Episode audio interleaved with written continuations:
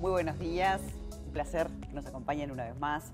Bueno, marzo es el mes de la mujer, no solamente el 8 de marzo, sino que durante todo el mes vamos a hablar de temas vinculados. Y hoy vamos a ocuparnos de la sexualidad femenina. Y por supuesto lo vamos a hacer con el doctor Santiago Cedrés, medicina interna, pero sexólogo, todos lo conocemos, presidente de la Academia Internacional de Sexología Médica y bueno, director de, la clínica que lleva su nombre frente a un equipo multidisciplinario en el que nos pueden ayudar y mucho a las mujeres porque eh, la vida sexual es un derecho, el placer es un derecho a todas las edades de la vida. Santi, gracias por estar. Por favor, gracias por la invitación, María. Me parece un tema importantísimo porque, por supuesto que hablamos de salud y bienestar y hablamos, pero la sexualidad es un derecho.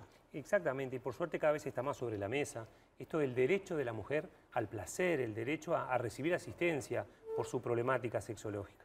Las disfunciones sexuales en la mujer cada vez son más frecuentes como motivo de consulta, Decimos siempre que hay causas psicológicas, hay causas orgánicas, médicas, a veces eh, dependen un poco de la historia sexual de la persona, de la educación sexual que recibió, de cómo se siente en su contexto. La religión también tiene la un peso importante, ¿no? Exactamente, cuánto mm. de culpógeno puede haber, cuánto se habilita para poder este, tener una buena sexualidad. Lo que sí, como tú decís, es un derecho y en todas las etapas de la vida. El estereotipo de la belleza, ¿no? De la mujer delgada, flaca, qué sé yo, verte 10 puntos que a veces bueno, nadie se ve 10 puntos, siempre algo querés mejorar. ¿Cuánto influye? La autoestima sexual es fundamental. Eh, yo te diré que si uno no está conforme con su imagen y con cómo se siente, este, y encontrado con la feminidad, con la intimidad, es muy difícil tener ganas de tomar la iniciativa para un encuentro sexual. Entonces son todos aspectos que necesariamente en la terapia sexológica tenemos que contemplar y tener en cuenta.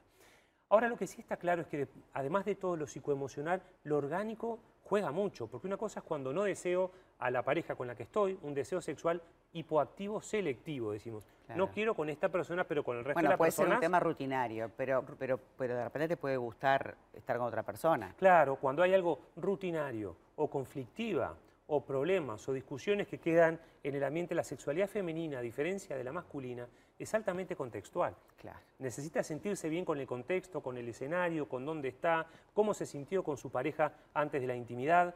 Y a veces cuando esto pasa con esta persona, pero hay fantasías con otras personas o, hay activación con otra persona, decimos, esto es un deseo sexual hipoactivo selectivo, vamos a ver el vínculo cómo está. Mm. Pero cuando es generalizado, la paciente va a la consulta y me dice, mira, estoy como asexuada, no, no pienso nada, cosas que antes me gustaban, ahora no me activan, no me gusta, veo una persona que antes me podía atraer y ahora puedo decir, qué lindo, qué linda desde el punto de vista estético, pero la activación instintiva que debería haber no está. Convengamos que la sexualidad es una conducta basal, así como tengo que tener ganas de este, comer, ganas de dormir, eh, las ganas y la motivación por la conducta sexual tiene que estar. Cuando eso no está y cuando es generalizado decimos, esto es un deseo sexual hipoactivo y debe ser estudiado, porque muchas veces el barómetro de la salud de la relación pasa por el deseo. Cuando la, pareja pierde el deseo sexual, a largo plazo se prenden todas las luces rojas, ¿no? Diciendo, ¿qué está pasando? O sea que la, baja de la libido puede estar indicando otras patologías también. Exactamente. Otras dificultades. Y ahí hablamos desde el punto de vista médico, por otro, por otro encare, todo, ¿no? La patología tiroidea, la patología de la diabetes, la glicemia alterada, el colesterol, todo eso puede bajar la motivación sexual, pero en particular es importante que sepamos que hay una manera de chequear las hormonas sexuales. Hay hormonas de la libido, de la motivación, de la excitación, de la lubricación, de la capacidad orgásmica. Hay todo un correlato hormonal que con una simple extracción de sangre uno puede ver qué está. No se hace de rutina eso, eso es una especialidad tuya, no se hace de rutina. está bueno saber que existe todo esto. No, entra dentro de las rutinas este, básicas que, que a veces se pide a las personas, pero poder entender que hay posibilidad de chequear mi calidad de vida, mis hormonas del bienestar.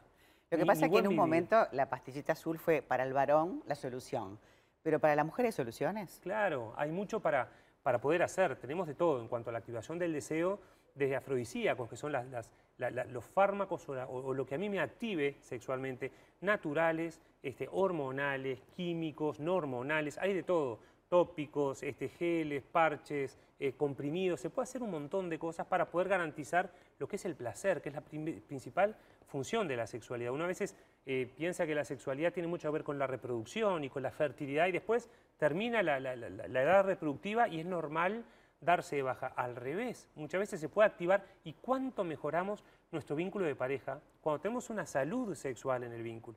Entonces, mucho para. Y el ánimo, ¿no? las ganas de vivir cambia totalmente. ¿no? La euforia, las hormonas del bienestar, eso se activa todo con la. Con Porque la, sexualidad no es solamente el acto sexual, es mucho más, ¿verdad? Es una, es una, manera de vivir, tú decías, es del buen vivir, una calidad de vida distinta para la persona. Es fundamental y uno a veces lo reduce a lo que es la genitalidad. La sexualidad es mucho más.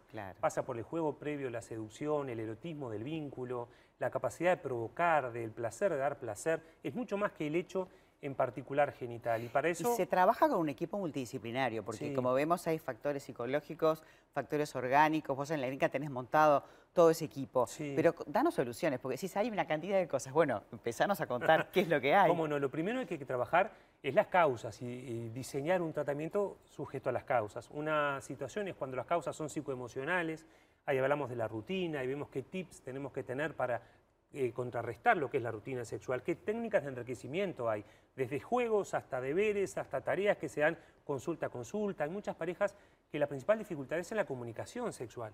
¿Qué códigos sexuales hay? ¿Cómo se activa? ¿Qué inductores sexuales tiene uno? Quizá para una persona es un inductor sexual de determinada situación que para la otra es un repelente sexual. Y al revés, la inhibe. Entonces todo eso hay que ponerlo un poco sobre la mesa. Cosas que se dicen, cosas que no hay que hablar, pero hay que sugerir el poder este, fortalecer lo que es la seducción, los códigos de poder entender y provocar al otro. No hay nada más lindo también de, que el otro se sienta deseado por uno. Entonces esto trabaja mucho lo que es la autoestima. Cuando una mujer deja de desear, la pareja muchas veces siente que le baja la autoestima porque en realidad no me desea más. Es un tema mío que me pasa a mí, esto se terminó, se venció la pareja.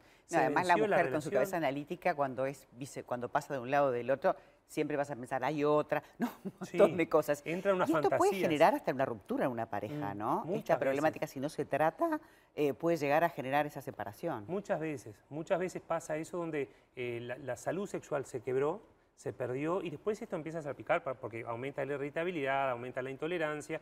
Una pareja que está sexualmente satisfecha es mucho más fuerte, tiene mucho más chance de lidiar contra las dificultades. Yo siempre digo que la sexualidad es bipolar en la pareja, te une o te separa, como que no hay término medio. Si está todo mal, si está disfuncional, esto de perder el deseo va generando y va progresando.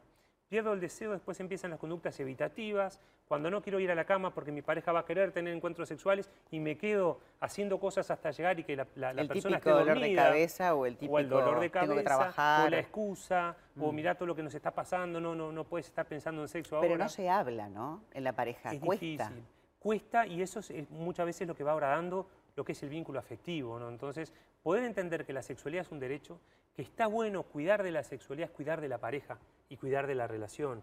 Entonces, que hay un montón de estrategias que cuanto antes despleguemos mejor, porque a veces va la pareja a la consulta que lleva 10 años de pérdida del deseo y después ya se genera una ansiedad sexual y un rechazo sexual, porque entre no tener ganas, tolerar o rechazar es muy cerca el tiempo. Esto va progresando, entonces cuanto antes se pueda consultar y pedir ayuda para poder recibir la conducta médica o psicoemocional o sexológica, para activarme sexualmente y ser una persona, en este caso una mujer, sexualmente sana, saludable. Hay como un tema tabú y a veces hay como una vergüenza hacer esta consulta, pero te puede cambiar la vida y hay profesionales que te pueden dar soluciones. Dijiste soluciones de todo tipo, también hay pastillitas para las mujeres. Hay de todo, hay estimulantes de la excitación, de la circulación, de la, lubricación, del deseo, de la motivación, de la capacidad orgásmica. Es decir, que hay un montón de herramientas que está bueno saber, que simplemente con un chequeo en sangre podemos saber todo y desde ahí poder hacer un tratamiento estandarizado para poder tener una plenitud sexual, que es lo que estamos buscando en, las personas que, nos consultan. ¿no? Me parece buenísimo que nos dé soluciones porque es importante tiene que ver con, quererse también, con disfrutar de la vida, con, como tú decías, no solamente sentir placer, sino también dar placer y tener un estilo de vida distinto, ¿no? y, inclusive aquellas personas que han tenido eh, temas oncológicos, todo tiene solución. Lo importante es hacer la consulta y hacer un buen diagnóstico. ¿Cómo no? Muchísimas gracias por, traer este tema que me parece fundamental este mes y siempre, pero estamos centrándonos en la mujer de esta manera. Un homenaje a la mujer, trabajarlo, el derecho de de la sexualidad femenina y vamos por todo. Santiago, muchísimas gracias por traer este tema, más en este mes que nos centramos en la mujer. Gracias por la invitación, María.